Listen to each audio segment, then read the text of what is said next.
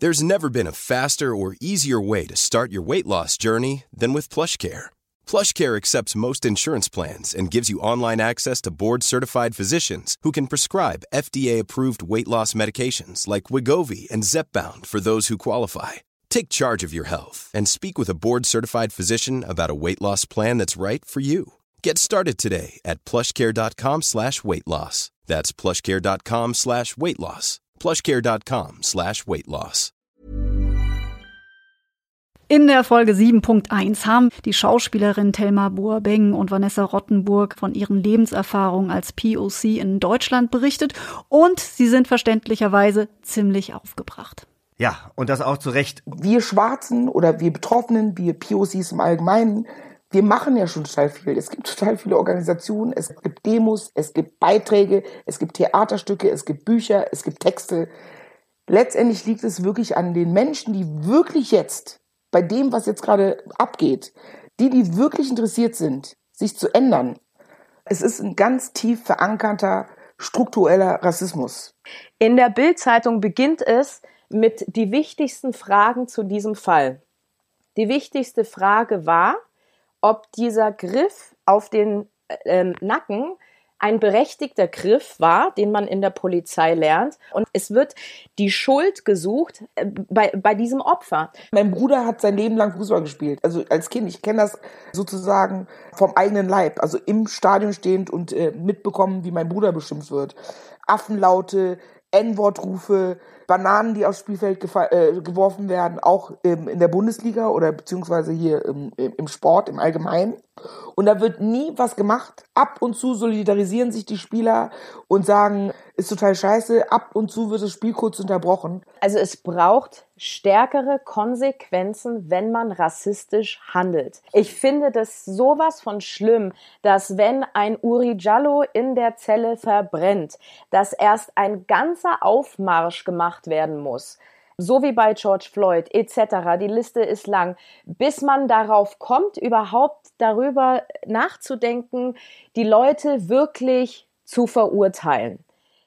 Puh, wenn ich den beiden so zuhöre, äh, also diese Konfrontation und Auseinandersetzung ist so wichtig und ich bin so froh, dass wir unsere Pläne verworfen haben. Unsere Folge, bei der es sich ja auch schon immer um Aufstand drehen sollte, und zwar um den, der in New York 1969 ähm, äh, war und der auch unter dem Namen Stonewall überall in der Welt bekannt ist und der so viel für uns bedeutet, für die LGBTIQ-Community, denn damit hat sich so viel verändert.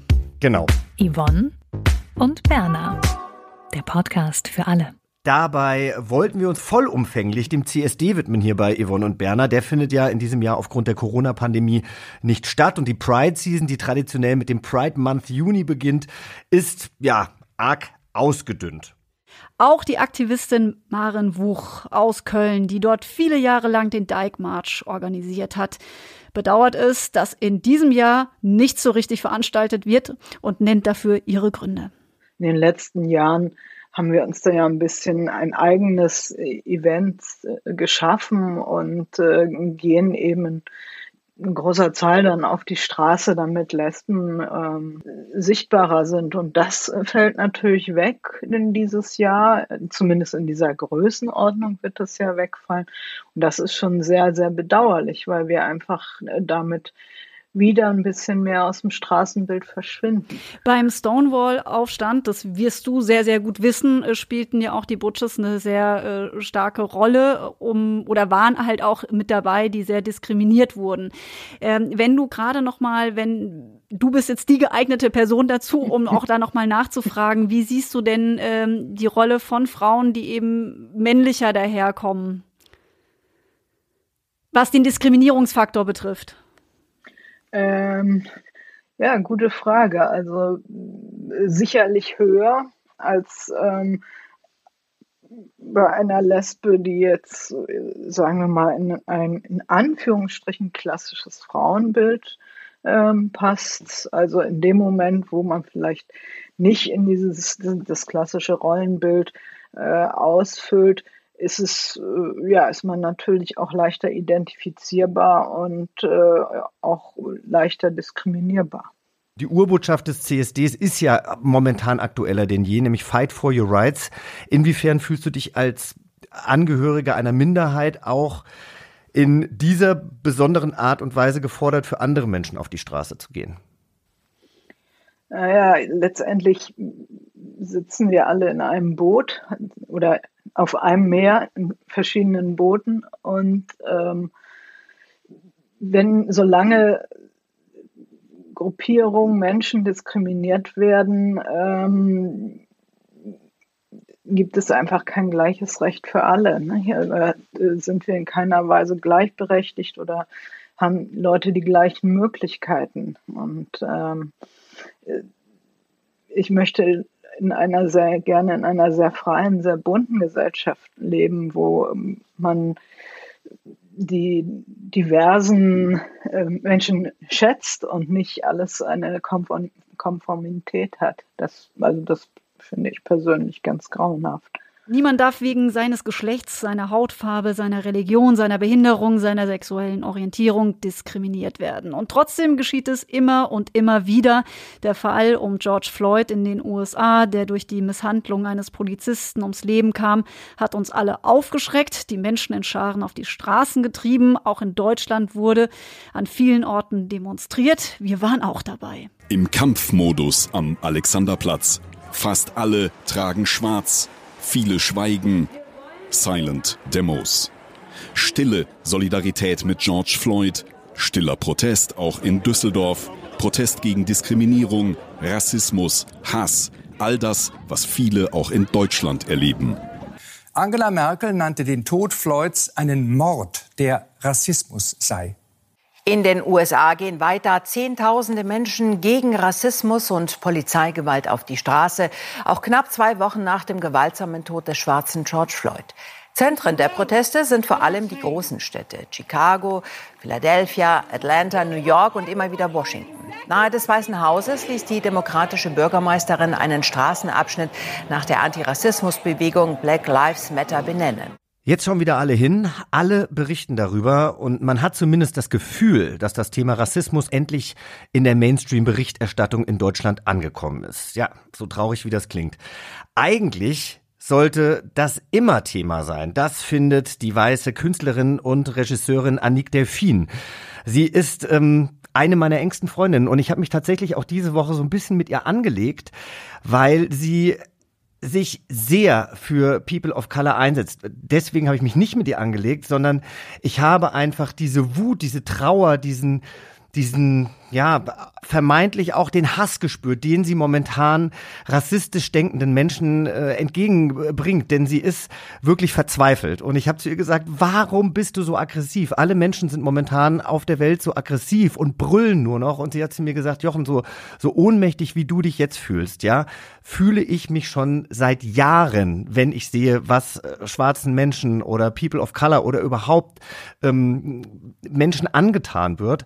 Und ich kann einfach nicht mehr still sein. Ja, und deswegen habe ich sie gefragt, ob sie vielleicht einen Kommentar für Yvonne und Berner aufnehmen will, denn sie setzt sich jetzt einfach schon sehr, sehr lange mit diesem Thema auseinander. Wir haben uns auch wieder gefunden. Ich fand die Auseinandersetzung mit ihr sehr, sehr wertvoll. Und Anik ist eben der Meinung, dass wir weißen Menschen wahnsinnig privilegiert sind und deswegen auch in der Verantwortung stehen. Ihr Kommentar. Rassismus ist ja nicht nur die erschreckende Gewalt, die wir leider immer wieder beobachten müssen. Nicht nur in den USA, auch hier in Deutschland, wie zum Beispiel im Fall von Uriallo.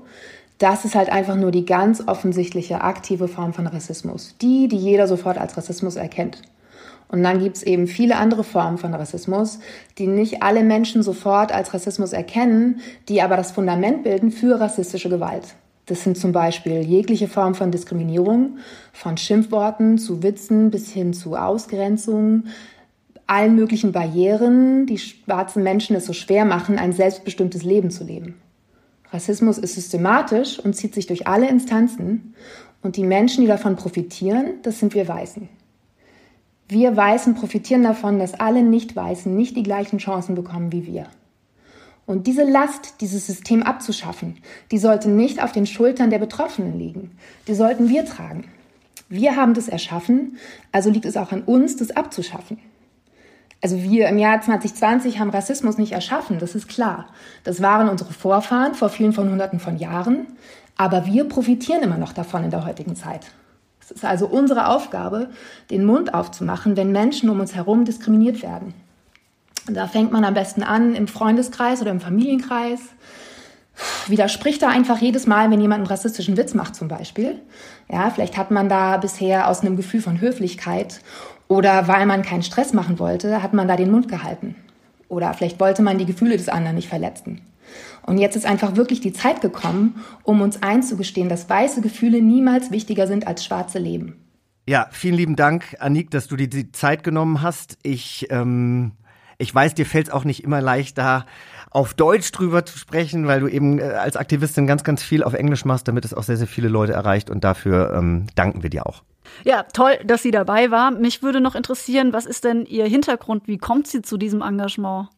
Na, sie hat einfach viele Freunde, ähm, die People of Color sind. Sie selber ist auch Feministin und hat, glaube ich, als Frau schon sehr viel Ungerechtigkeit erlebt, selbst als weiße privilegierte Frau. Und äh, ich glaube, Annik hat einfach wahnsinnig viel Empathie und ganz viel Weltschmerz gerade. Und ähm, deswegen finde ich es wichtig, dass sie ihn rausbrüllt, wenn sie ja. mich damit auch fast ein bisschen verschreckt hat. Aber da, wie gesagt, dafür ist ja wieder ein Diskurs da und wir haben danach auch gesagt, wie, wie glücklich wir sind, äh, dass wir einander uns als Freunde bezeichnen können, denn wir haben wenigstens die Möglichkeit, selbst wenn wir vielleicht eben mit der Art und Weise, wie sich jemand verhält, nicht unbedingt 100 Prozent äh, einhergehen, dass wir uns trotzdem darüber unterhalten können und dass wir zum Schluss wieder uns in die Arme fallen können. Ich habe mich sehr gefreut, dass ich da so ein englischsprachiges Dokument gefunden habe, das total viele Informationen bündelt und dass wir hier natürlich euch gerne auch unter den Informationen in dieser Folge zur Verfügung stellen. Auf Instagram hinterlegen wir dazu auch noch einen Link. Da steht alles drin, der ne? Podcast, Lektüre, was man sich da so durchhören kann, auch Papers, um da ein bisschen sich aufzuschlauen, was ich unheimlich wichtig finde. Und dann gibt's ja auch noch ein tolles Buch, Alice Hastas. Der Titel lautet, was weiße Menschen nicht über Rassismus hören wollen, aber wissen sollten.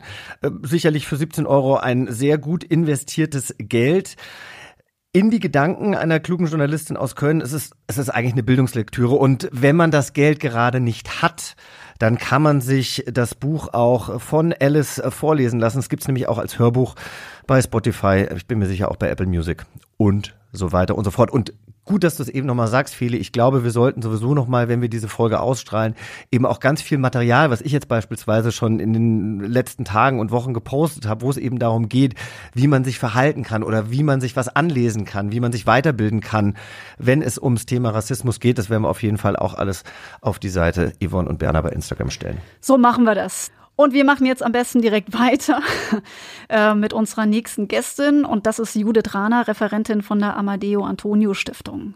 Hallo, Frau Rahner. Hallo, Judith Rahner. Hallo. Hallo. Ja, im Netz kursierten ja in den vergangenen Wochen verschiedene Hashtags. Da gab es zum Beispiel den Hashtag Black Lives Matter oder auch All Lives Matter. Welchen finden Sie denn für die Auseinandersetzung von Rassismus wichtiger? Naja, es ist natürlich gar keine Frage. Es ist natürlich ja. der Black Lives Matter. Ähm, und der andere ist, das ist sozusagen immer sofort äh, das, das Gegenspiel, was dann kommt, wenn es solche Debatten gibt, wichtige Debatten gibt, die auf Rassismus, auf strukturellen Rassismus oder auf tatsächliche ähm, Taten oder Vorkommnisse, wie jetzt in den USA, hinweisen, gibt sofort von einer vor allen Dingen weißen Mehrheitsbevölkerung irgendwie die Angst, ja hier, wir müssen auch, äh, das geht doch gegen alle Menschen. Und das ist eben nicht der Fall. Es ist, betrifft, Rassismus betrifft eben schwarze Menschen oder People of Color, migrantische Menschen und eben keine weißen Personen. Und trotzdem wird dazu sofort wieder Stimmung gemacht, als würde es einen weißen Rassismus gegen eben weiße Personen geben. Sind wir Menschen denn per se menschenfeindlich? Per se, ich weiß gar nicht, ob man das so pauschal beantworten kann, aber ich würde schon sagen, dass es in der Gesellschaft einfach Strukturen gibt, die Menschenfeindlichkeit sehr begünstigen. Also das kann der Kapitalismus sein, das kann Neoliberalismus sein, das kann einfach ähm, Vorteile sein, die man sich verschafft oder Partizipationen, die man an bestimmten äh, Ressourcen, gesellschaftlichen Ressourcen haben kann, die sozusagen so einen Wettbewerb auch untereinander äh, auslösen. Und der kann schon dazu führen, dass es Menschen, die benachteiligt sind oder da nicht gleiche Voraussetzungen, gleiche Chancen haben, dass die die einfach abgehängt werden und dass sich da auch nicht drum gekümmert wird, beziehungsweise dass das natürlich für einige Menschen auch einen Vorteil äh, bedeutet, wenn diese Personen abgehängt werden. Also ja, es gibt gesellschaftliche Verhältnisse, ganz klar, die Menschenfeindlichkeit begünstigen. Und wenn wir uns da nicht aktiv äh, dagegen entscheiden und auch dagegen etwas unternehmen, äh, dann bleiben wir eben auch menschenfeindlich. Wann sind wir Menschen rassistisch? Naja, rassistisch sind wir vor allen Dingen dann, also es gibt ja ganz unterschiedliche, Sie können das sozusagen auf der persönlichen Ebene, wenn man sozusagen über ähm, Schulbildung, äh, Sie finden Rassismus in Schulbüchern, Sie finden Rassismus in den Medien, in Kinderbüchern, in Schulbüchern, in der Kita, überall begegnet Ihnen Rassismus in Institutionen, in zwischenmenschlichen Beziehungen. Das ist sozusagen das, mit dem Kinder dann auch aufwachsen und Rassismus auch lernen. Und der muss in der, in der Gesellschaft natürlich auch irgendwann mal wieder verlernt werden. Und äh, das ist sozusagen kein, kein selbstverständliches Konzept, weil Rassismus einfach schon sehr viele hundert Jahre alt ist. Ein Konzept, was weiße Menschen begünstigt und die natürlich auch nicht von ihren Privilegien freiwillig irgendwas hergeben würden. Also das kann man in seinem eigenen persönlichen Umfeld natürlich anschauen. Ich als weiße Frau kriege viel schneller einen, einen Job oder eine Einladung zum Bewerbungsgespräch. Ich kann, äh, wenn ich jetzt gerade hier in Berlin zum Beispiel eine Wohnung suche, dann werde ich garantiert schneller eingeladen als Menschen mit einem arabisch klingenden ihren Nachnamen. Ähm, solche Sachen, die begünstigen mich einfach und ich brauche mir als weiße Person da auch nicht großartig Gedanken drüber machen, weil es mich einfach ja auch nicht betrifft. Also mich betrifft der Rassismus, äh, den, den weiße Menschen für Schwarze oder für People of Color bedeutet, betrifft mich nicht. Und deswegen ist es sozusagen für weiße Menschen auch besonders leichter wegzusehen und zu, so zu tun, als würde man den Job, die Wohnung, äh, das Bewerbungsgespräch aufgrund eigener Qualifikationen bekommen, anstatt sich gesellschaftliche Verhältnisse anzugucken, die so eine Sachen eben auch, ja, die mich als weiße Person auch einfach bevorteilen. Werden wir denn gerade wachgerüttelt? Ich kann es nur hoffen. Allerdings gab es diese ganzen Vorfälle und auch erschütternde Ereignisse schon ziemlich oft und äh, dann wird immer viel darüber geredet und viele Medien springen auf und ich kriege das natürlich selber auch mit. Wir kriegen als Amadeo Antonia Stiftung auch sehr viele Anfragen jetzt zum Themenfeld, wie geht man jetzt mit Rassismus um? Dann kommen Schulen, Jugendeinrichtungen auf einen zu und sagen, ja, wir haben ja auch ein Problem mit Rassismus. Jetzt müssen wir da vielleicht doch mal irgendwas tun. Aber manchmal ja bleibt es dann eben auch so ein bisschen auf so einer etwas hohlen Ebene oder man macht dann so einen Vortrag zu Rassismus und dann hat man das Thema für sich abgehakt und dann ist man ja sozusagen in Anführungszeichen Expertin darin und dann muss man sich nicht weiter damit beschäftigen. Und das kann es natürlich nicht sein. Und ich kann nur hoffen, dass jetzt sich nicht alle in irgendwelche ja, hohlen Phrasen irgendwie dreschen und dann sich wieder zurückziehen auf ihr Alltagsgeschäft und dann sozusagen die Probleme von äh, Leuten, die von Rassismus betroffen sind, ansonsten wieder keine Rolle spielen in dem ganzen Alltagsgeschäft. Also dass sozusagen jetzt auch an Strukturen gearbeitet wird, damit Menschen, die von Rassismus betroffen sind, auch an gesellschaftlichen Entscheidungsprozessen oder in der Medienlandschaft oder an, in, auf höheren Verwaltungsebenen oder sonst wo an, an, an guten Jobs auch irgendwie partizipieren können, damit sie auch ja, Gesellschaft mitgestalten können von oben und nicht immer nur von Initiativen oder Aktivismus ähm, und, und wenn sie danach gefragt werden, weil sie von Rassismus betroffen sind. Welchen Beitrag äh, leisten dabei die Medien und wo müssten Medien auch einfach sensibler sein? Also wir haben jetzt natürlich auch über, also klar reden wir jetzt hauptsächlich über Rassismus, aber mir fällt da zum Beispiel auch auf, dass ja es irgendwann in war, ähm, oder auch immer noch im in ist, ähm, Models zu buchen, die eben curvy sind, aber das wird dann, wird dann eben auch immer angesprochen. Es sind dann nicht einfach nur Frauen, die über den Laufsteg gehen, die äh, ihre Weiblichkeit äh, gefunden haben, sondern dann wird es eben auch immer noch, wir haben ja auch ein Curvy-Model gehabt. Also wo müssen die Medien denn auch ansetzen? Wo müssen die sensibler mit dem Thema Rassismus umgehen? Ja, das ist einfach bei einigen Medien wirklich, da, das ist zum Haare raufen, wie damit in Anführungszeichen mit den anderen umgegangen wird. Das wird dann immer so exotisiert und nach vorne geholt. Jetzt haben wir so was ganz Besonderes und gleichzeitig wird dann noch die eigene Toleranz abgefeiert. Und das ist wirklich, also ich finde das schon ganz schön ähm, ja frech, besorgniserregend, aber auch wirklich krass rassistisch, was da teilweise abläuft. Ich habe eine äh, schwarze Schauspielkollegin, die äh, sagt mir zum Beispiel, dass sie, wenn sie sprechen muss, immer absichtlich irgendwelche Deutschfehler in ihr Skript reingepostet kriegt und dann sagt sie immer, hä, aber das ist doch grammatikalisch falsch, was hier in meinem, in meinem Drehbuch steht. Und dann sagen die, ja, aber du siehst halt nicht deutsch aus, du kannst jetzt nicht lupenreines Deutsch sprechen und deswegen musst du da so ein bisschen ausländisch, ein bisschen südländisch in Anführungszeichen klingen. Frau Ranner, da, da hatten wir, da hatten wir gerade ähm, in der Folge davor das Gespräch mit der Schauspielerin Thelma Buabeng, die äh, jetzt gerade synchron gemacht hat für eine Netflix-Serie. Also sie hat jetzt das deutsche Synchron gesprochen und da war eben eine schwarze Person, die aber British English gesprochen hat. Also ganz, ganz, ganz klar. Ähm, und ihr wurde dann gesagt, dass sie das bitte mit einem afrikanischen Akzent machen soll. Und sie hat gesagt, warum denn? Das ist doch einfach nur ein schwarzer Mensch, der Englisch spricht. Also warum soll ich jetzt auf einmal einen Dialekt rausholen? Ja. Ja, genau, genau. Das sind diese Erfahrungen. Die gibt es hundert hundertfach. Und das Problem ist einfach, dass auf der einen Seite natürlich schwarze Personen auch auf bestimmte Rollen festgelegt werden. Ja, also die sind nie einfach nur Deutsche und kommen, rennen einfach mal so durch einen Tatort, weil sie da irgendwie, jetzt haben wir zum ersten Mal eine schwarze deutsche Tatortkommissarin, aber auch die wird irgendwie immer wieder ein bisschen exotisiert, die wird immer ein bisschen anders gemacht. Also da wird sozusagen den, den Schauspielerinnen zugemutet, immer jemand anders zu sein als, als Deutsch. Das scheint irgendwie nicht zusammenzugehen, dass man Deutsch und schwarz ist. Das kriegen, kriegen die Produzenten oder vielleicht auch die Sehgewohnheiten der Zuschauer, Zuschauerinnen irgendwie nicht, nicht zusammen. Und auf der anderen Seite ist natürlich, sitzen da eben auch viele weiße ähm, Menschen, die sich das angucken und einfach nie dazulernen, dass es selbstverständlich ist, dass ein Mensch schwarz sein kann und dass man das auch gar nicht thematisieren muss, sondern dass der einfach ein Experte für sowieso ist oder eben Tatortkommissar oder sonst was, ohne dass jetzt seine Herkunft, Hautfarbe oder was auch immer, Religion, irgendeine Art von, von, ja, von Rolle innerhalb dieser Rolle spielen muss. Und das scheint irgendwie in Deutschland wirklich nicht möglich zu sein. Und das ist außerordentlich bedauerlich. Ja, und natürlich nicht nur gegen schwarze Menschen, sondern die ähm, Minkai Fanti ist eine Freundin von mir, die ist Asiatin und die muss halt ganz oft irgendwie die Blumenverkäuferin spielen oder die äh, steht dann in irgendeinem äh, kleinen Tante Emma Laden, ne? Also äh, so wie man es halt kennt genau. aus den genau. Medien. Ja. Aber jetzt haben wir natürlich viele fürchterliche Einzelgeschichten auch in den letzten äh, Wochen gehört und da ging es natürlich äh, viel um schwarze Menschen. Würden Sie sagen, dass die mehr betroffen sind als jede andere Gruppe? Welche anderen Gruppen? Welche meinen Sie? Naja, also es gibt ja auch, es gibt ja auch Asiaten. In Deutschland. Deutsch, ich meine, türkische Herkunft ja. zum Beispiel.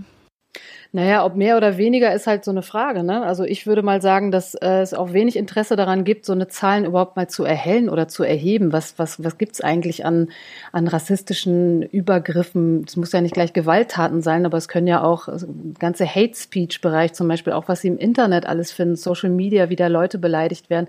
Das kann, wird ja alles gar nicht abgebildet. Und insofern sind so, sind so Zahlen, die man da erhebt, immer ein bisschen mit, mit Vorsicht zu genießen. Und da wird ja zum Beispiel auch, wenn Sie offizielle Zahlen sich mal angucken, Bundesinnenministerium zum Beispiel, Studien vom BKA, da geht's dann um rassistische Straftaten oder Hassverbrechen. Und dann wird dann immer noch irgendwie von Ausländerfeindlichkeit äh, erzählt. Und darunter wird dann alles subsumiert. Und da ist auch völlig egal, ob eine Person äh, dabei ist, die zum Beispiel vor drei Jahren nach Deutschland migriert ist oder ob das eine, eine schwarze deutsche Person ist, die schon immer hier lebt oder seit weiß ich nicht wie vielen Generationen hier lebt, da wird überhaupt nicht unterschieden. Und das ist natürlich wirklich ein Problem, weil man diese Zahlen, man kann die gar nicht aus, auseinander differenzieren.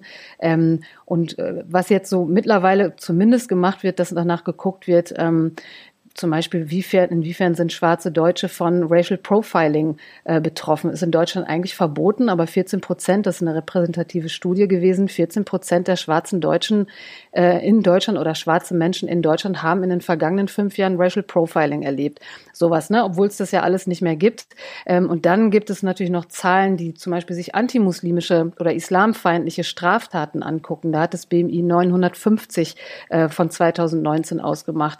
Also es gibt sozusagen im Jahr 2019 8500 Hassverbrechen gegen ähm, Menschen, die als nicht deutsch wahrgenommen werden. Aber wer da im, im Einzelfall immer drunter gezählt wird, kann oft gar nicht so richtig nachvollzogen werden. Und wie gesagt, der Bereich der der Dunkelziffer ist wahnsinnig hoch, weil Betroffene oft natürlich auch nicht zur Polizei gehen, weil sie entweder Angst haben, dass was nachkommt oder weil sie eben, weil der von der Polizei nicht geglaubt wird, Sicherheitsbehörden da auch nicht hinterher sind, Ermittlungsverfahren eingestellt werden, äh, Leute auch lächerlich gemacht werden. Das haben wir dann oft, dass Menschen sich bei uns melden, bei der Amadeo Antonis Stiftung oder bei Opferberatungsstellen und äh, Fälle melden und die einfach sagen, dass sie von der Polizei nicht ernst genommen werden und sich da auch nicht geschützt sehen. Und diese ganzen Fälle, die finden sie in irgendwelchen Statistiken überhaupt nicht aufgeführt. Das sind natürlich alles äh, dann auch schon Fälle, da äh, da geht es dann äh, schon richtig zur Sache, aber Alltagsrassismus ähm, findet ja auch jeden Tag immer noch statt. Da geht man vielleicht nicht unbedingt dafür zur Polizei, aber was ist besonders das Gefährliche daran? Mhm. Naja, man kann sich eben Rassismus auch nochmal auf einer Einstellungsebene angucken, also das, was Menschen eben, was Menschen eben denken oder in ihr Weltbild packen. Und da gibt es auch eben natürlich dieses Jahr noch keine äh, Zahlen, aber für 2019 gibt es zum Beispiel eine Mitte-Studie und äh, darin vertreten sieben Prozent der Bevölkerung rassistische Auffassung. Das heißt, die Menschen, die, die werten Menschen aufgrund ihrer Hautfarbe oder ihrer vermeintlichen Herkunft ab.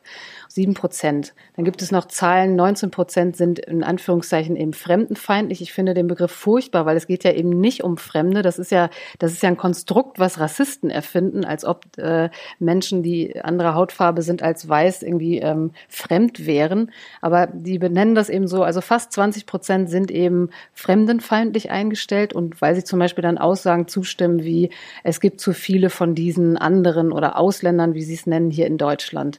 Und wenn man sich das Ganze mal zum Beispiel für Geflüchtete anguckt oder Asylsuchende, da sind das über die Hälfte der Deutschen sagen, sie lehnen Asylsuchende ab. Und das sind natürlich krass hohe Zahlen. Und wenn Sie von der Einstellungsebene dann mal gucken, wie viele Übergriffe es dann auch auf Geflüchtetenheime gibt, dann ist es sozusagen ein gesellschaftliches Umfeld, was so Übergriffe, tätliche Übergriffe natürlich auch total begünstigt, weil keiner, keiner einschreitet, Leute das richtig finden, endlich macht's mal jemand, endlich schreitet mal jemand zur Tat. Es gibt auch noch andere Studien, zum Beispiel sogenannte Leipziger Studie von 2018, ähm, die sagt, dass dieses Ausländerfeindlichkeit oder ich würde sagen Rassismus die am weitesten verbreitete antidemokratische Einstellung in der Bundesrepublik ist. Also dass Migranten und Migrantinnen sozusagen, ähm, da wird dann abgefragt, ob man glaubt, dass die äh, den Sozialstaat ausnutzen würden oder dass es eine Überfremdung gibt, dass es zu viele Menschen aus anderen äh, Ländern hier geben würde. Und da liegen die Zahlen immer zwischen 30 und 40 Prozent. Und das ist natürlich eine, eine krass hohe Zahl. In Westdeutschland sind sie etwas niedriger, in Ostdeutschland etwas höher. Und bei antimuslimischem Rassismus und Islamfeindlichkeit ist es über die Hälfte der Befragten glaubt, dass der Islam bedrohlich sei. 40 Prozent sagen, Muslime wollen wir nicht in der eigenen Familie. Also wenn, wenn da jemand einen heiraten möchte oder sowas, lehnen die alles ab. Ähm, etwa jeder dritte Deutsche will keine Sinti und Roma als Nachbarn haben und so weiter. Also diese Zahlen, von denen wir da reden, die sind wirklich wahnsinnig hoch. Und das ist sozusagen das, was im Alltag dann dieser Leute ja auch stattfindet. Also wenn ich ähm, meinen eigenen Nachbarn nicht, äh, einen, einen muslimischen Menschen nicht als Nachbarn haben will und wenn dann doch jemand einzieht, dann kann man sich ungefähr vorstellen, wie diese Verhältnisse dann auch sind oder wie Kinder in der Schule dann aufeinander reagieren, wenn, wenn sozusagen zu Hause vielleicht Eltern sitzen, die da krasse Vorurteile ähm, haben und diese natürlich auch pflegen und auf ihre, ihre Kinder weitergeben. Frau Rana, das waren jetzt eine ganze Menge an Zahlen. Haben Sie denn auch einen Überblick, äh, wie sehr die Gay-Community durchsetzt ist von Rassismus? Na, es gibt da nicht wirklich Zahlen zu, aber es gibt äh, erste spannende äh, Studien dazu, weil sich natürlich ähm, äh, auch zunehmend gefragt wird, wenn es jetzt diesen sogenannten Rechtsruck gegeben hat, äh, dann muss der ja auch in der Gay-Community zu finden sein. Also wir, wir erleben ja in den letzten Jahren einen krassen Anstieg von vielfaltsfeindlichen, antidemokratischen ähm, neurechten, autoritären Bewegungen. Und das finden Sie so vor, so, sowohl im vorpolitischen Raum, also auf der Straße, ich sage jetzt nur mal Pegida zum Beispiel als eine sehr große, ähm, krass rassistische Bewegung, die aber natürlich auch noch andere Feindlichkeiten im Repertoire hatte. Wir haben ganz viel zu tun, gerade mit antifeministischen ähm, Narrativen, also dass, dass Leute irgendwie die Feministin äh, übertrieben finden, dass man, dass man jetzt aber mal gut sei hier mit, äh, mit der Gleichstellung, das Gleichstellungsbeauftragte abgeschafft werden werden sollen und so weiter. Und dieses ganze Milieu, was sich da eben bildet und was auch erstarkt ist, was ja auch global erstarkt ist, also können Sie auch in Nachbarländern beobachten oder nehmen Sie Trump oder Bolsonaro, es ist sozusagen eine globale Entwicklung, dann muss die natürlich auch Auswirkungen auf die Gay-Community haben. Und mir sind jetzt noch keine wirklichen Studien oder repräsentativen Zahlen bekannt. Was man aber natürlich jetzt äh, sich mal genauer angeguckt hat, ist zum Beispiel, wie ist das Verhältnis von Schwulen und Lesben zur AfD, also einer Partei, die die, die der parlamentarische Arm für, für die extreme Rechte ist in Deutschland. Und da gab es ja immer mal wieder auch ähm, Versuche von ranghohen Politiker, Politikerinnen der AfD, zum Beispiel auf dem, auf dem Berliner Motzstraßenfest, dem schwul-lesbischen Stadtfest, äh, sich mal blicken zu lassen. Die einen haben sie ausgebuht, die anderen haben sie herzlich willkommen geheißen. Also da gibt es sozusagen beides. Dann haben sie natürlich auch so Phänomene, dass sich Schwule und Lesben innerhalb der Partei auch als Gruppierung zusammengetan haben. Die haben zwar innerhalb der Partei überhaupt nichts zu melden, aber das wird sozusagen von außen für die Partei genutzt als Aushängeschild oder als Feigenblatt hier. Wir haben sogar schwule Lesben, wir haben sogar eine Transperson hier in unseren Reihen und wir sind nämlich gar nicht schwulenfeindlich. Die eigentlichen schwulenfeindlichen oder lesbenfeindlichen rennen außerhalb rum. Und da gibt es auch schon Befragungen dazu. Wer ist eigentlich innerhalb der Partei als schwuler Mann organisiert und wie, wie kriegen die das eigentlich mit ihrem eigenen Selbstbild hin? Weil viele natürlich sagen, die Partei ist doch homo, homosexuellenfeindlich, das geht doch gar nicht zusammen. Und, ähm, und die empfinden das eben gar nicht so als homofeindliche Partei, sondern die sagen ja, die, die eigentlichen Homofeinde sind die, die von außen kommen. Und dann werden wieder die rassistischen äh, Mythen bedient. Die, die homosexuellen Feinde sind die Geflüchteten, sind die Muslime. Und die AfD würde die sozusagen davor schützen. Und das ist, das ist sozusagen eine neue Entwicklung. Und was man auf jeden Fall nachzeichnen kann, ist, dass viele Homosexuelle darauf anspringen und dieser Erzählung auch glauben und da auch hinterher sind und, und ähm, sagen, ja, äh, wir fühlen uns hier nicht mehr sicher im eigenen Land und wir leben eher so eine bürgerliche, schwule Identität und ähm, wir haben hier keine Lust auf, auf irgendwelche anderen anderen Männer, also rassistische Ideologien. Oh, da muss ich aber kurz was sagen. Ich habe nämlich jetzt gehört, dass Grinder mit dem nächsten Update oder wahrscheinlich ist das jetzt hoffentlich schon passiert, im Zuge von Black Lives Matter den Ethnienfilter abschafft. Das heißt, man kann selber nicht mehr eingeben, was man für eine Ethnie ist. Man kann aber auch nicht sagen, was man sucht. Also man kann dann eben People of Color oder Asiaten oder Latinos nicht mehr ausschließen. Und das finde ich doch eine richtig gute Sache. Finde ich auch. Ich könnte da nie mitsprechen, weil ich das gar nicht mitbekommen habe und auf keiner dieser Plattformen aktiv bin. Aber ich finde das auch eine gute Sache und wieder was dazugelernt. Ja, und ja. Äh, 2017 war Grinder nämlich auch schon Vorreiter und hat damals eben auch gesagt, wenn jemand in seinen Text geschrieben hat, no Asians oder no Blacks und damit eine rassistische Äußerung getätigt hat, wurde dieses Profil vorerst gesperrt, beziehungsweise die Leute wurden darauf hingewiesen, dass das ähm, eine rassistische Aussage ist und diese eben aus dem Profil genommen werden muss. Das waren jetzt sehr äh, viele Eindrücke, wie wir auch in der Gay-Community ein wenig darauf achten können, uns da zu hinterfragen. Aber jetzt zum Schluss. Woran erkennen wir denn unseren eigenen Rassismus?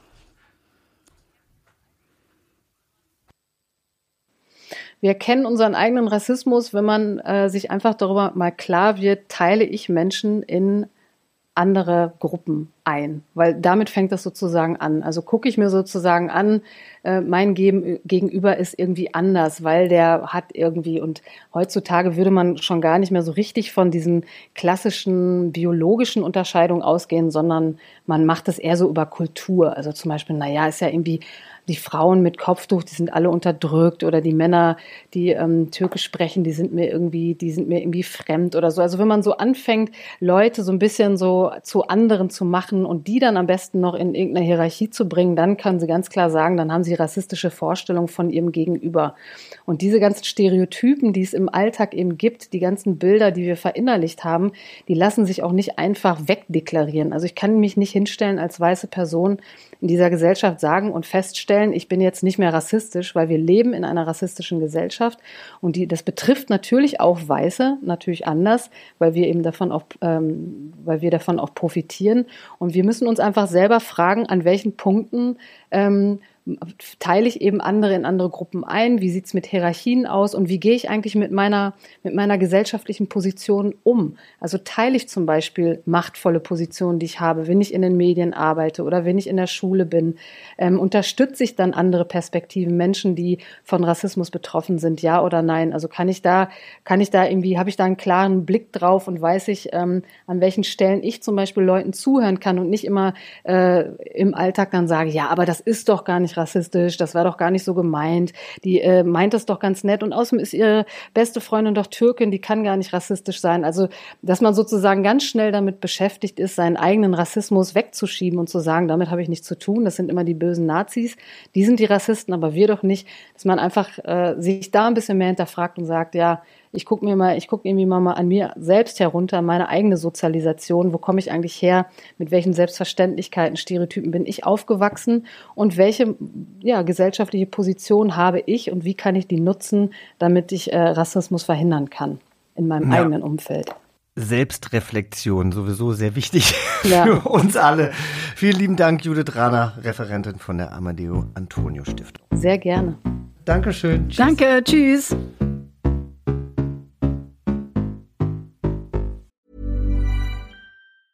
Even when we're on a budget, we still deserve nice things. Quince is a place to scoop up stunning high-end goods for 50 to 80% less than similar brands. They have buttery soft cashmere sweaters starting at $50, luxurious Italian leather bags, and so much more. Plus, Quince only works with factories that use safe, ethical, and responsible manufacturing. Get the high-end goods you'll love without the high price tag with Quince. Go to quince.com/style for free shipping and 365-day returns. Wie abscheulich und menschenfeindlich Menschen sein können, das hat Bernd Geiser erlebt. 1979 organisierte er in Deutschland, in Berlin den ersten CSD hierzulande. In Bremen war er auch noch. Und wie kam es dazu? Das hat eine traurige Vorgeschichte. Also ich hatte ein Schlüsselerlebnis. Und zwar wurde ich im Alter von 20 Jahren zur Bundesmarine eingezogen, um dort meinen Wehrdienst zu leisten und hatte dort einen Freund, mit dem ich sehr gut befreundet war. Der wurde von dem äh, Kompaniechef seiner Kompanie beim Sex mit einem seiner Kameraden überrascht. Die wurden fristlos unehrenhaft aus der Bundesmarine entlassen und gleichzeitig wurde ihre Disziplinarakte an die Staatsanwaltschaft ihres Heimatortes weitergeleitet zur Eröffnung eines Verfahrens wegen Verstoßes gegen den Paragraphen 175 und das war für mich so ein, ein sehr prägendes Ereignis, weil sich einer dieser beiden jungen Männer dann aufgrund dieser Scham, die für ihn damit verbunden war, in einer Art Kurzschlusshandlung das Leben genommen hat. Das war für mich so ein einschneidendes Erlebnis, das sich mir tief eingeprägt hat. Und ab diesem Zeitpunkt äh, war mir bewusst, dass ich als Schwuler äh, dazu äh, nicht schweigen kann und habe dies zum Anlass genommen, äh, nachdem ich aus der Bundeswehr entlassen worden war, nach Berlin zu gehen. Ich war damals 22 Jahre alt und habe mich dann hier in Berlin sofort Menschen angeschlossen, die bereit waren, äh, das mit mir gemeinsam äh, in Angriff zu nehmen. Und wir haben dann ab 1971 dann die erste homosexuelle Aktion Westberlin hier gegründet. Und das war so für mich der Ausgangspunkt. Und ich habe zum Beispiel die Erfahrung gemacht, dass dadurch, dass ich mich, dass ich mein Schwulsein schon sehr früh offengelegt habe, mich also geoutet habe, dass mich das also sehr positiv begleitet hat mein ganzes Leben lang. Und dann war die Kraft da, um den CSD in Berlin zum Leben zu erwecken. Ja, wie war's? Wir waren damals auf dem Sabinieplatz in Charlottenburg verabredet. Das war unser Treffpunkt, 11 Uhr vormittags. Und von da aus ging es über die Kantstraße, Joachimsthaler Straße und dann rechts den Kudamm hinab Richtung Hallensee. Und in Hallensee hatten wir einen Picknick verabredet. Da waren Leute auf dem CST unterwegs, also nicht mehr im Gleichschritt und unter roten Fahnen, wie das vielleicht in den Jahren zuvor noch der Fall war, sondern tanzend. Und zwar unter dem Motto, mach dein Schwulsein öffentlich. Das war das wichtigste zentrale Motto für schwule Männer. Und lesbische Frauen waren mit dem Slogan unterwegs, Lesben erhebt euch und die Welt erlebt euch. Und wir waren da zusammen, also mit Picknickkörben unterwegs. Und als wir dann an unserem Ziel, Hallensee, den Wiesen dort angekommen waren, setzte ein furchtbarer Regen ein, so ein richtiger Wolkenbruch. Und alles ist auseinandergestoben, hat sich in Sicherheit gebracht und es ist, war nichts und das Picknick ist ins Wasser gefallen. Und was hat sich seitdem verändert? Dass wir heute auf einer sehr viel breiteren Basis stehen, mhm. als das noch vor 42 Jahren der, der Fall war. Also heute sind äh, nicht nur Lesben und Schwule unterwegs, sondern die, das ganze bei, breite Spektrum der queeren Community und auch heterosexuelle Menschen. Also die gesamte Vielfalt, äh, die ist, wird da abgebildet. Vielen lieben Dank, Bernd Geiser. Jochen, wann war denn dein allererster CSD? Du bist Jahrgang 78, ich ne? Ich bin 78, jetzt muss ich gerade mal überlegen. Ich glaube, mein erster CSD müsste so 98 gewesen sein, tatsächlich. Das Jahr davor war ich äh, in Amerika, hab, hat einen Austausch ja gemacht. Und dann habe ich ja auch erst angefangen, überhaupt äh, mich als schwuler Mann meinen Freunden und meiner Familie äh, zu outen. Also ich glaube, dann war ich tatsächlich das erste Mal da. Ich und war wo dann? In Frankfurt? Oder in Frankfurt, genau. Und ich war aber ja, ich war jetzt nie am Anfang so wirklich politisch interessiert, sondern für mich war das natürlich erstmal total spektakulär, überhaupt mit Gleichgesinnten feiern zu dürfen. Und ich war dann tatsächlich sofort auf einem Wagen. Mein erster CSD war, dann auch gleich auf einem Wagen zusammen mit Sabrina Settlur und äh, Sonja Kraus. Und da dachte ich, also wenn das der CSD ist, dann bin ich im Himmel. das klingt total gut. Ich war ja, ich kann mich erinnern, ich bin immer in, in Köln unterwegs gewesen und bin dann so auch auf dem CSD rumgeschlichen, aber gar nicht so richtig auf dem Umzug, sondern immer bei den ganzen Sachen drumherum. Und da gab es so einen Stand, den gibt's auch heute immer noch, den Red Bull Stand, wo immer ganz viele Frauen unterwegs waren. Ich kannte da halt niemanden und meine Freundin äh, auch nicht. Und dann waren wir immer so ein bisschen so in sicherer äh, Entfernung äh, da. Und ich fand es aber schon großartig, da irgendwelche äh, Frauen zu sehen, die ich irgendwie attraktiv fand. Und das war so aber mit großer Aufregung verbunden. Ja. Siehste, da haben wir was gemeint. Wir haben zwar, also ich habe zwar nach Jungs geguckt und du nach Frauen, aber das ist eben am Anfang, glaube ich, wenn du jetzt nicht total politisch interessiert bist, ist es für uns Landeier einfach wahnsinnig spannend, erstmal dieses ganze Lebensgefühl aufzusaugen. Wie das wohl für andere Menschen ist? Tarek Tesfu, den können wir jetzt gleich mal fragen. Wir haben es ja schon in der letzten Folge gesagt, wir ähm, haben aufgrund der Ermordung von George Floyd durch einen US-Polizisten unsere CSD-Folge inhaltlich verändert, denn wir hatten das Gefühl, komplett an uns selbst auch vorbei zu podcasten, wenn wir jetzt einfach nur über Pride sprechen. Ja, genau. Und äh, ausschlaggebend für mich persönlich war auch tatsächlich ein Post von äh, unserem heutigen Gast, von Tarek Tesfu, der sich darüber beklagte, wie die Medien nun plötzlich alle das Thema aufgreifen und pushen und eigentlich sonst ähm, ja diese konstante Aktualität, die das Thema verdient hätte, gar nicht so richtig ähm, ja, äh, geleistet bekommen. Und deswegen freuen wir uns sehr, dass wir jetzt mit ihm unter anderem auch darüber sprechen können. Hallo Tarek. Hallo. Hallo. Du hast es gerade im Vorgespräch äh, schon angesprochen, dass viele äh, Medien jetzt auf dich zugekommen sind und mit dir sprechen wollten. Welche Medien war das und was hat dich daran nicht nur erfreut? Also es war zum Beispiel ein soll ich Namen nennen? Ist das professionell? Das ich weiß ich nicht. Du kannst auch eine weil, große weil deutsche Zeitschrift sagen. Ich weiß es ja, nicht. Ja, weil eigentlich will ich ja schon auch, dass die irgendwann nochmal anrufen. Deswegen sage ich mal etwa so eine Zeitung und dann war da so ein junger, junger ähm, Radiosender ähm, aus dem Westen. so, ich glaube, jetzt weiß es eh jeder, aber egal. Ähm, genau, und noch so ein paar andere Sachen und auch eine ähm, Comedy-Show. Eine Late-Night-Show.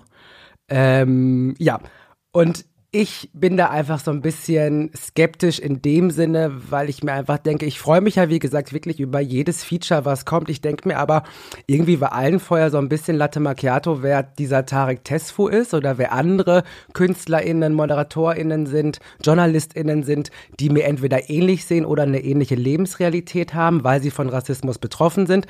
Und jetzt denke ich mir ganz ehrlich, Leute, ähm, ich habe keinen Bock jetzt wieder Rassismus klauen, so aus der Kiste zu kommen und zu sagen, hey, ha, ja, richtig kacke hier. Weil ja, es ist kacke, aber das habe ich schon, also seit fünf Jahren, seit 2015 sage ich das. Mhm. Und ist es dann e-, eben auch manchmal die Fragestellung oder dass sich die Journalistinnen vielleicht auch nicht selber mit dem Thema schon befasst haben? Fühlst du dich da manchmal einfach nicht gut abgeholt? Ich fühle mich besonders jetzt nicht gut abgeholt. Also es gibt immer auch, ich meine, es gab ja auch schon vorher ähnliche ähm, Anfragen. Die habe ich auch dann immer ganz brav gemacht und habe dann immer ganz brav erzählt der Mehrheitsgesellschaft, dass es Rassismus gibt, warum es Rassismus gibt, wie oft ich schon rassistisch angegangen bin. Und dann sind alle immer so, hoch, wirklich? Und dann sage ich so, ja, so ist es halt. Ähm, und dann sagen die Leute, naja, aber das N-Wort ist ja gar nicht so schlimm. Und da denke ich mir schon so, ja, okay, gut. Ähm, ne, krieg jetzt Kohle dafür, jetzt mache ich das auch, aber jetzt gerade denke ich mir, nein, jetzt will ich das nicht, weil ich bin's auch ein bisschen leid, weil ähm, ich mag auch nicht mehr so viel erklären. Ich glaube, mein Ziel ist jetzt gerade einfach so Empowerment. Also ich will allen anderen Leuten sagen, die betroffen sind, hey, es gibt es, das wissen wir auch. Und wenn ihr Bock habt, dazu zu sprechen, dann sprecht, aber sprecht in eurer Bubble darüber oder auf eurer Plattform. Und ich denke mir manchmal so, dank Instagram bin ich auch nicht mehr so angewiesen auf diese großen Medien, ja. wie es vielleicht mal war. Und die haben verkackt. Man sieht doch, ich meine, das ist doch gerade das beste Beispiel. Ähm, People of Color machen Instagram Talks, weil es eine deutsche Talkshow nicht hinbekommt, People of Color einzuladen zu einem Thema Rassismus. Es ist unfassbar. Total. Hatnet und Aminata Belli, die beiden ModeratorInnen, haben da ähm, was Wunderbares in ganz kurzer Zeit auf die Beine gestellt. Und ich durfte als Gast auch mit dabei sein. Und ich hatte bis zu dem Tag richtig schlechte Laune. Ich war wirklich so, lasst mich alles in Frieden. Mein Insta ist irgendwie so explodiert, was ja auch toll ist. Ne? Also ich habe jetzt FollowerInnen, davon habe ich vor einer Woche noch geträumt und dachte mir, wie macht man das denn so, dass man so viele FollowerInnen bekommt? Ähm, schade, dass jetzt ein Mord, ein rassistischer Mord, ähm, dafür mitverantwortlich ist. Auf der anderen Seite denke ich mir halt so ganz ehrlich, ähm, ich mache das ja auch schon seit fünf Jahren und, und irgendwie habe ich es auch verdient, so nach dem Motto.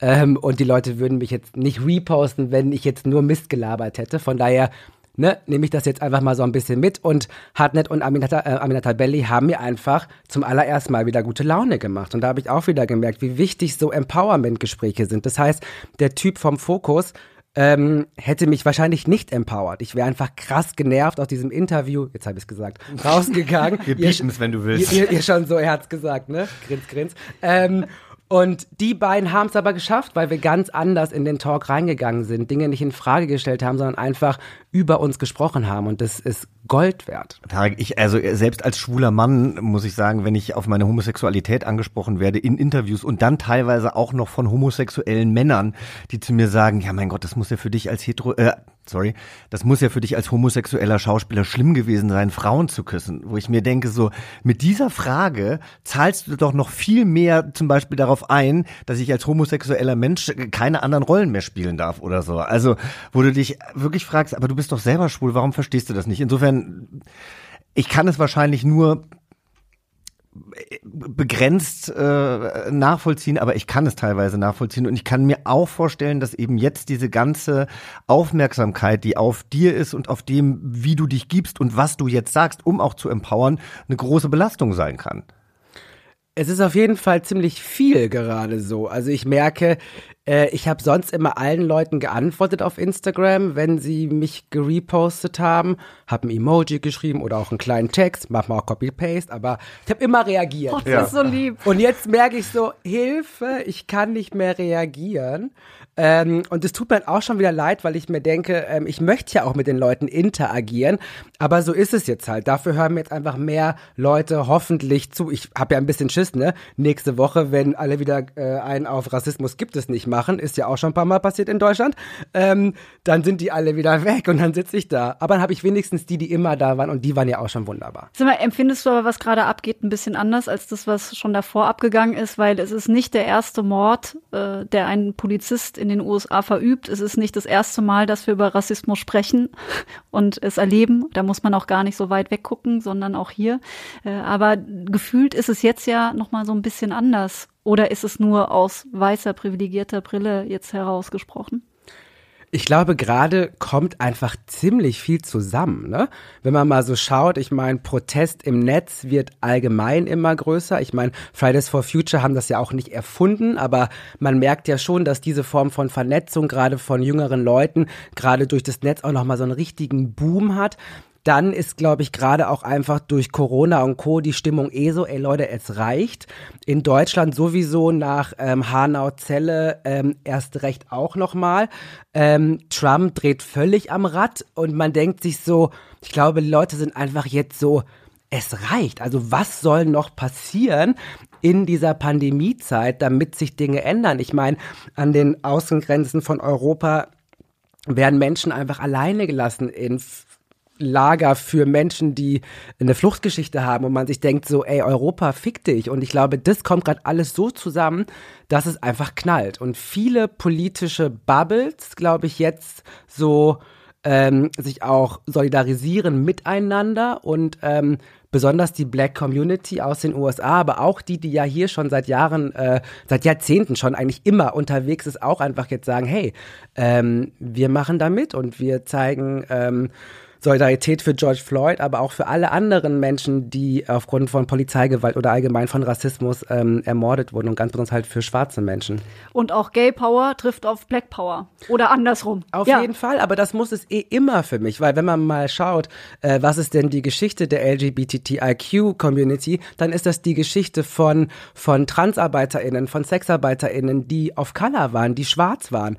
Ähm, das waren die, die als allererstes auf die Straße gegangen sind, damit wir jetzt heute ähm, auf den CSD gehen können und sagen können, hey, und damit wir auch Rechte bekommen wie ähm, die Ehe für alle, die es immer noch nicht überall gibt, wo ich mir denke, sag mal ganz ehrlich, Leute, wo wohnen wir? Wie kann es sein, dass, und auch so, dass es einigen Leuten, die nicht betroffen sind, so egal ist. Das nervt mich eigentlich auch nochmal so richtig hart, dass einige Menschen, die halt heiraten können, eigentlich müssten die auf die Straße gehen. Die müssten denken, hey, ich darf heiraten, so, alle, die Bock darauf haben, müssen das doch auch dürfen. Also warum diskutieren wir rechtlich da immer noch drüber?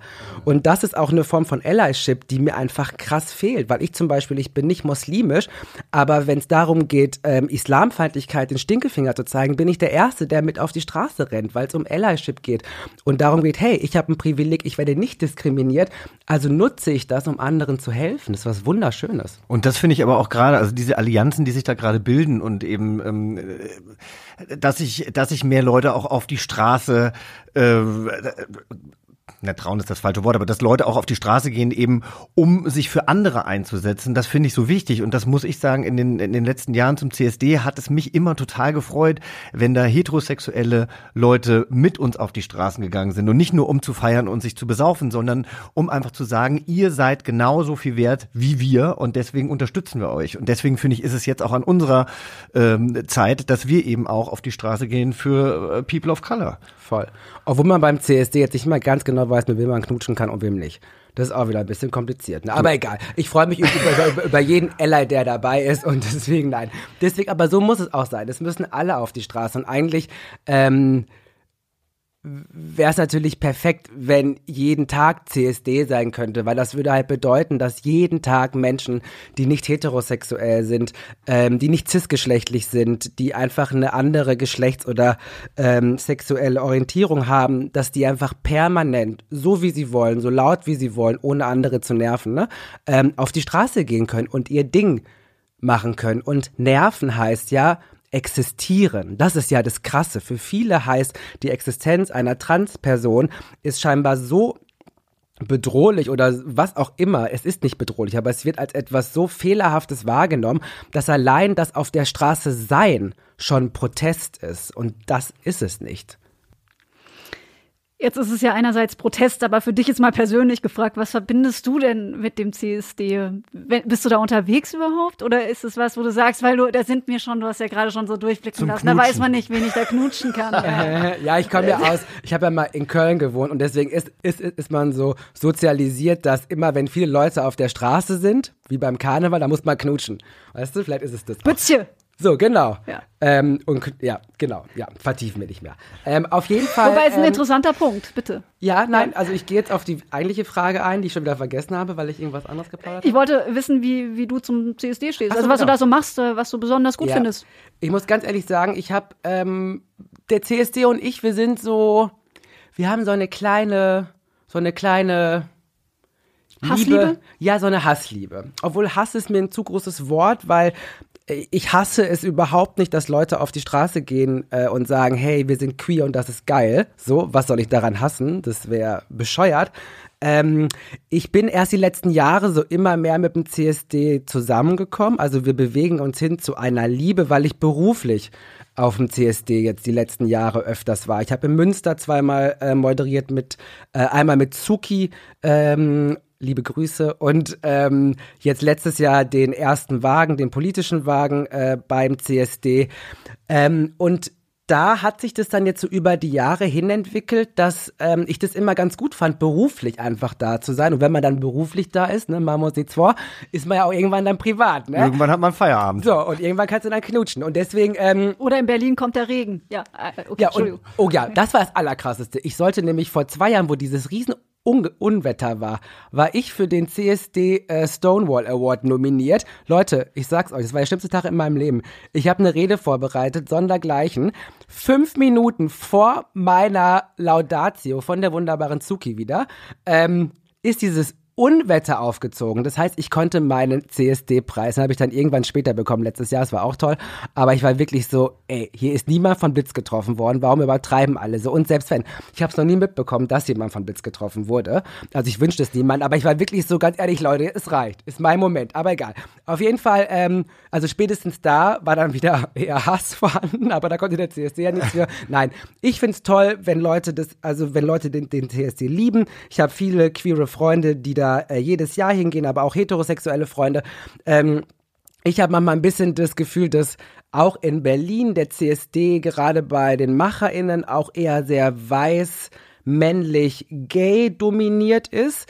Ähm, und das ist das, was mich einfach stört. Da denke ich mir so, hey Leute, ähm, ja, ähm, die Gays waren von Anfang an auch in der ersten Reihe mit dabei, vielleicht äh, auch am Anfang eher so in der zweiten, dritten, aber irgendwann dann weiter vorne. Und ähm, das ähm, ist geschichtlich eine wichtige Aufgabe, aber wenn ich jetzt schaue, so auch ich als selbst als schwuler schwarzer Mann, ich habe ganz andere Privilegien als eine schwarze Transfrau zum Beispiel. Und da würde ich mir einfach wünschen, dass, dass da auch Privilegien mehr genutzt werden und auch nicht als Token, nicht einfach als ModeratorInnen oder für ein Foto mal in die erste Reihe, sondern wirklich im Orga-Team.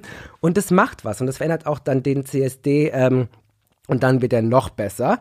Und es geht immer darum, noch besser zu werden. Es geht nicht darum zu sagen, so wie es ist, ist es kacke, sondern es geht noch mehr und das können wir alle, das kann ich genauso und äh, ich lerne auch jeden Tag dazu, auch in meiner Antirassismusarbeit. Ähm, und das ist der Deal. Ja, und wir hatten, ähm, äh, wir hatten auch mit einer ähm, lesbischen Frau gesprochen, die gesagt hat, sie, die selber den Dijkmarsch organisiert hat, hat sich selber auch immer versucht, von den Schwulen fernzuhalten. Also sie hat selber auch die Kritik bei sich gesucht und hat gesagt, auch ich als lesbische Frau hätte äh, mehr auf die Veranstalter zugehen müssen, um zu sagen, hey, wir sind auch noch da und nicht nur die weißen Cis-Männer. Aber sie hat gesagt, äh, sie hat sich selber so ein bisschen ausgegrenzt. Also ich glaube, wir müssen insgesamt irgendwie mehr einander zuhören und irgendwie sagen, hey, wir sind doch alle ähm, gemeinsam homosexuell oder trans oder wie auch immer. Ja, auch das gute Vermuten untereinander. Ja. Also nicht immer gleich von vornherein annehmen, äh, wollen eh nichts Gutes für uns, für mich, für, für das äh, Ansinnen, sondern eher, glaube ich, also ich glaube, dieses Mindset ist total wichtig. Das, was du auch gesagt hast, muss nicht immer alles Kacke sein, aber es geht manchmal halt besser. Und äh, mit diesem Bewusstsein auch aufeinander zuzugehen, ist, glaube ich, dann halt ähm, ja, bedarf manchmal so ein bisschen einem Anschub und ähm, ich glaube aber, dass es auch dafür eine gute Zeit ist, da mehr hinzukommen. Das, was Maren selbst bemängelt hat und was, wo wir jetzt vielleicht auch alle miteinander irgendwie daran arbeiten können, mehr den Dialog zu suchen. Weil den Vorwurf, den wir uns zum Beispiel auch gefallen lassen müssen, jetzt sind wir zwar hier schwuler, schwuler Mann, lesbische Frau, ne? Ähm, aber beide privilegiert weiß zum Beispiel, was ja auch so ein Argument ist, weshalb auch Ausgrenzung schon wieder stattfindet. Ah, eigentlich ist man gar nicht dann eingeladen. Aber das sollte eigentlich genau anders sein.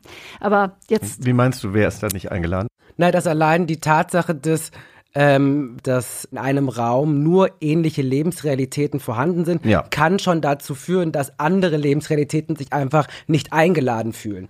Und deswegen ist es eher, glaube ich, an denen, die ähm, in der Mehrheit dann sind, zu sagen, hey, kommt her, weil wir haben Bock auf euch und nicht eben als Token, sondern wirklich, weil wir auch was lernen wollen mhm. ähm, und weil wir daran glauben, dass wir gemeinsam einfach durch diverse Lebensrealitäten besseren Output generieren können. Ich danke dir, dass du es so zusammengefasst ja, hast. Ja, aber super. Und genau ja. da, da äh, haben wir ja auch schon drüber gesprochen, ne, dass es eben viele Firmen gibt, die ähm, ja, Diversität einfach nur vortäuschen, um ein bestimmtes Bild abzugeben und andere, die sich vielleicht wirklich, weil sie es von alleine nicht hinkriegen, einen Diversity-Berater suchen, der aber dann auch von Grund auf die Firma neu aufbaut oder einfach irgendwie, ja, die richtigen Anstöße zum Nachdenken gibt. Wo fühlst du dich denn, also wenn wir jetzt mal noch einmal ganz ähm, noch mal zurückgehen, so Diskriminierungsfaktoren, ne? wenn man jetzt so überlegt, wo man sich so seinen Platz erobern äh, will, hast du das Gefühl gehabt, dass du mal als äh, in deiner Rolle als schwuler Mann äh, stärker diskriminiert wurdest auf oder aufgrund von Hautfarbe? Kannst du das so ein bisschen, sind ja beides, also wie gesagt, aus mir spricht das Glück immer. Ich, ich glaube, Butchfrauen zum Beispiel werden auch viel schneller erkannt auf der Straße und viel schneller stigmatisiert. Ich beschwere mich vielleicht höchstens, ich bin unsichtbar für viele. Das, das ist vielleicht der andere störende Punkt und innerhalb der Szene dann wiederum auch belegt mit irgendwelchen äh, geschiffreten Texten ist irgendwie doof oder sonst irgendwas. Aber ich könnte mir vorstellen, gerade wenn man ja, also dass, dass du da vielleicht nochmal eine andere Erfahrung auch hast. Also ich ähm, merke schon, dass das Schwarzsein das ist, worauf die Leute am meisten gehen. Vor allen Dingen halt auch, wenn sie mich beleidigen wollen, gerade wenn es irgendwie so im öffentlichen Raum ist. Ich wurde, ich kann mich nicht erinnern, vielleicht wurde ich es auch schon mal und habe es nicht mitbekommen. Ähm, ich wurde, glaube ich, noch nie auf der Straße als scheiß Schwuchtel bezeichnet, aber ich wurde schon mehrmals auf der Straße als scheiß N bezeichnet. Ähm, ich glaube, dass die, ähm, dass die Hautfarbe schon noch mal prägnanter ist bei einigen Leuten. Ähm, und das ist, worauf sie halt eher gehen. Ähm, ich merke auch, dass mir ähm, auch bei meiner Arbeit das Thema Rassismus hat nochmal einen höheren Stellenwert für mich, glaube ich auch genau deswegen, ähm, weil das eigentlich mein Key Problem ist, so ein bisschen. Klar, ich erlebe auch Queerfeindlichkeit, ähm, aber irgendwie immer später. Also die erste Karte, die kommt, ist die äh, Hautfarbe und dann wird sich darum, und dann am Ende bin ich aber auch noch die Scheißschwuchtel. Aber das kommt dann so auf Platz drei, vier, fünf des Hassbingos bei mir. Aber da hatten wir in der äh, vergangenen Folge auch mit Vanessa Rottenburg drüber gesprochen, die sagte, klar wird sie als schwarze Frau sowieso erstmal in der Besetzungsliste, äh, kommt sie erstmal ganz hinten oder beziehungsweise wenn, dann spielt sie eben nicht einfach nur einen Menschen, sondern es ist halt immer gleich irgendwie diskriminierend, die Rolle an sich auch. Und die hat gesagt, dass sie jetzt zum Beispiel total Sorge hatte. Sie hat sich jetzt ähm, auch mit anderen äh, Menschen ausgetauscht und hat eben auch ihre Meinung gesagt und hatte aber trotzdem, und das hat sie gesagt, das ist so perfide, dass sie im Hinterkopf die ganze Zeit hatte, Mensch, aber jetzt spiele ich gerade meine erste durchgehende Hauptrolle in einer Serie und Caster äh, haben mich finden mich gerade erst und ich habe Angst, meinen Mund aufzumachen, weil die im Endeffekt dann denken, oh, eine wütende schwarze Frau, die lassen wir jetzt lieber mal in Ruhe, die äh, besetzen wir jetzt eher erstmal nicht, weil wer weiß, ob man sich auf die verlassen kann. Total. Und das ist doch schrecklich. Total. Es ist halt voll der Balanceakt, ne? Also ich glaube, für alle ähm, Schwarzen und People of Color, die im Mediensystem unterwegs sind, ob jetzt SchauspielerInnen, ModeratorInnen oder wie auch immer, auf der einen Seite kritisierst du das System super hart, weil du einfach so beschissene Rollen oder gar keine Rollen bekommst oder keine Moderationsjob. Und auf der anderen Seite willst du aber auch Teil dieses Systems sein. Und das ist ja schon irgendwie ein Widerspruch in sich. Und ich bekomme dann auch manchmal, ähm, eher selten, aber manchmal wird mir dann auch vorgeworfen, okay, jetzt verkaufst du dich dann da für, eine, für, für, für einen Job, der vielleicht dann nicht so politisch ist, wo ich mir denke, ganz ehrlich, Leute, ist jetzt nicht so, als könnte ich so den ganzen Tag Absagen rausknallen, ne? weil so viele kommen jetzt auch nicht rein. Ne? Und deswegen verstehe ich dann auch die Angst, vielleicht bei SchauspielerInnen, dann auch wieder von der Community irgendwie geschämt zu werden. Ah, jetzt spielst du wieder die, die Putzfrau, weißt du, oder jetzt spielst du wieder genau die Rolle. Aber ja, was willst du machen? Du willst ja irgendwie funktionieren. Du hast aber irgendwie auch einen Anspruch an dir selber. Du denkst dir auch, ey, der Regisseur, den würde ich, und ich gender jetzt mal nicht, ne, dem Regisseurin, da würdest du am liebsten eine mitgeben, aber kannst du auch nicht, weil am Ende, es ist eine Katastrophe. Es ist super schwierig, auch dafür sich zu finden, hey, wie viel politisch will ich nach außen sein? Ähm, und am Ende muss man es mit sich selber klar machen. Wenn, wenn die schwarze Frau sagt, hey, ähm, ich mache jetzt den Job aus den und den Gründen, dann will ich aber auch, dass niemand anderes der Person dann sagt, nee, jetzt ist aber dann auch wieder läppsch, weil auch das ist dann wieder eine Reproduktion von Rassismus und Sexismus, weil diese schwarze Frau entscheidet sich dafür. Das ist ihre verdammte Entscheidung und die lebt mit diesen Entscheidungen schon ihr ganzes Leben. Das ist für sie nichts Neues. Das heißt, sie muss das entscheiden und ob ich die Rolle mag oder nicht, ist erstmal vollkommen irrelevant. Mhm.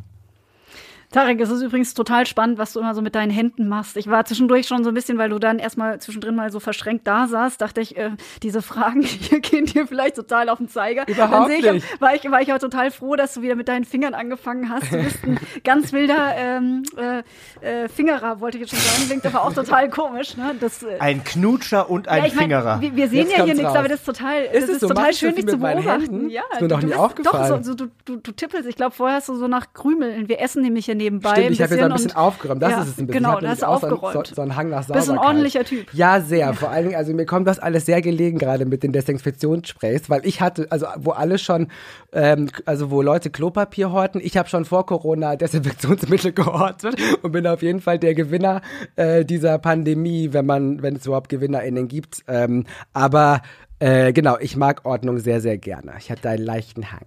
Ist denn dein Lieblingsmoment auf dem CSD, dein ultimativer, auch mit Desinfektionsmittel verknüpft? Also wenn ich, also ich glaube, letztes Jahr beim CSD hätte ich mal was mitnehmen sollen, weil, ne, so. Man steht da schon eng. Ja, Ja. genau, das wollte ich sagen. Ähm, und aber da hatte ich es noch nicht mit dabei. Ja, aber äh, ab jetzt habe ich natürlich immer eins dabei, aber es ist ja gerade eh irrelevant, denn wir werden nicht mit vielen Leuten irgendwo stehen. Aber das wissen wir ja nicht, denn äh, es wird ja eine Art CSD in Berlin geben und äh, obwohl der ja erst auf 1000 Leute begrenzt war, wurde diese Begrenzung jetzt, äh, haben wir gehört, schon wieder aufgehoben. Also wie das dann funktionieren wird, weiß ich selber noch nicht, aber weiß nicht, knutschen wirst du vielleicht nicht, wobei nach zwei Drinks Aber fehlt dir da was, dass, dass es in diesem Jahr anders ist oder sagst du, eigentlich ist mir das Schnuppe? Mm, Schnuppe ist mir das überhaupt nicht, weil ähm, beim CSD geht's ja nicht primär um Tarek Tesfu. So, es geht darum, dass Leute auf die Straße gehen wollen, die sagen wollen, hey, wir sind queer und das ist genauso nice wie nicht queer zu sein. Und deswegen ähm, wünsche ich allen Leuten, die darauf Bock haben, ihren CSD.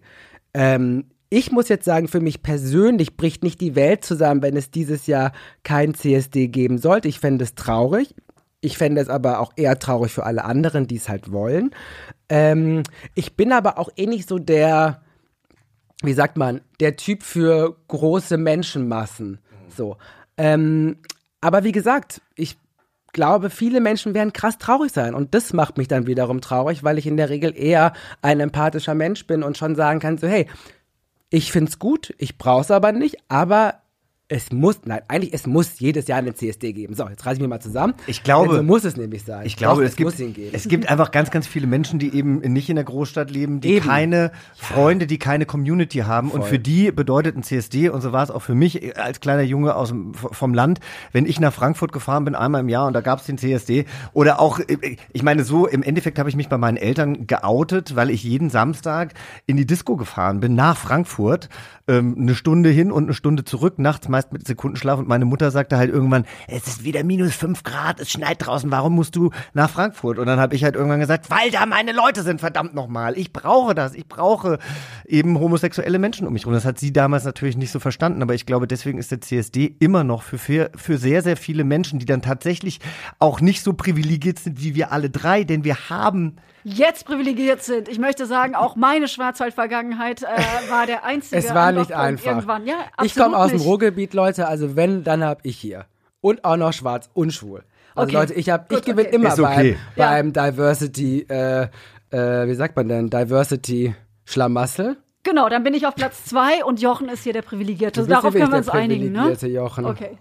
Aber die habe ich direkt gemerkt. Ja, und damit äh, vielen Dank für dieses Gespräch, Tarek. Gibt es noch irgendwas, was du dir von der Seele sprechen möchtest? Ich möchte wirklich, ich möchte das nochmal unterstreichen, was du gerade gesagt hast. Es muss jedes Jahr ein CSD geben, denn ähm, viele Menschen, und das hast du gerade wirklich wunderbar gesagt, haben nicht diese Safer Spaces, äh, die wir hier in Berlin haben, die auch nicht überall sind, aber zumindest gibt es einige. Und deswegen ähm, muss es für alle CSD geben, immer, für immer. Und der CSD darf nie nicht sein. Und ich bin mir sicher, die VeranstalterInnen werden eine Corona- Version hinbekommen und die wird vielleicht nicht ganz so geil sein, aber es bedeutet, dass wir andere Leute schützen, weil gerade gehen gewisse Dinge nicht und dafür bleiben wir dann zu Hause, aber können ja mittlerweile auch mit mehr als zwei Haushalten zu Hause abhängen, ne? Ja. Ist das so? Ich glaube ja. Also 5, 6 ist drin, Leute. Also 5, 6. Also ich meine, die Das Zahl- wird eine wilde Knutscherei. Wir, be Ich meinte die wir beenden das jetzt, aber irgendwie finde ich es auch schön, dass diese ja wirklich zwei Folgen, die ja wirklich schon weitaus ernster sind als ähm, Also nur C CSD haben wir jetzt hier nicht gefeiert, definitiv nicht. Nee. Ja. Aber es war trotzdem lustig, aber schön, oder? dass wir ja, fand Ich auch, toll. Total dass schön, wir dass so du da schön locker warst. dieses ja, Gespräch und dann sind wir auch schon am Ende. Ne? sind wir. Also so richtig fand ich jetzt nicht. Ne? Nee, eben. Ja, aber erstmal müsstest du doch, doch sowas sagen, wie, wie toll ich war, oder? Tarek, du warst und bist und wirst auch immer ganz, ganz wunderbar sein. Und wir freuen uns, dass du dir heute die Zeit genommen hast, dass du auf dein Rad gestiegen bist und hierher geradet bist. Äh, obwohl es hätte regnen können, Tarek hat sich für Yvonne und Berner und unsere HörerInnen heute auf den Weg gemacht und hat, und dass du uns auch deine Meinung äh, nochmal so ein bisschen verdeutlicht hast. Vielen Dank dafür. Ich danke dir auch sehr. Danke euch, es war wirklich sehr, sehr schön. Und jetzt können wir noch darauf teasen, dass es dich natürlich auch groß in äh, den sozialen Medien gibt, vor allen Dingen auf Instagram. Ja. Ja. Also, Tesfu Tarek. At Tesfu unterstrich Tarek. Und bitte Genau. seht's ihm nach, wenn er es noch nicht mehr hinbekommt, bei der ganzen Fülle an äh, Nachrichten, wenn er es noch nicht mehr hinbekommt, eine Copy and Paste äh, Dankeschön zu schreiben. Er ist bei euch und er liest und hört alles. Copy and Paste ist schon lange vorbei. Ich kann doch nicht mal mehr das kleine Herzchen machen. Also das schaffe ich doch nicht mal mehr. Das Aber ich fühle mehr? alles und ich sehe alles. Das habe ich aus Versehen hier gegen das Mikro gehauen. So. so geht uns das auch. Ihr könnt auch uns folgen auf äh, Instagram, Yvonne und Berner. Und äh, ja, Ja, lasst uns Kommentare da, sagt uns, wie ihr die Folge fandet, was eure Meinung dazu ist. Und das war's dann. Tschüss. Tschüss. Bis nächsten Mittwoch. Tschüss, tschüss. Yvonne und Berner. Der Podcast für alle. Even when we're on a budget, we still deserve nice things. Quince is a place to scoop up stunning high-end goods for 50 to 80% less than similar brands. They have buttery soft cashmere sweaters starting at $50, luxurious Italian leather bags, and so much more. Plus, Quince only works with factories that use safe, ethical, and responsible manufacturing. Get the high-end goods you'll love without the high price tag with Quince. Go to quince.com slash style for free shipping and 365-day returns.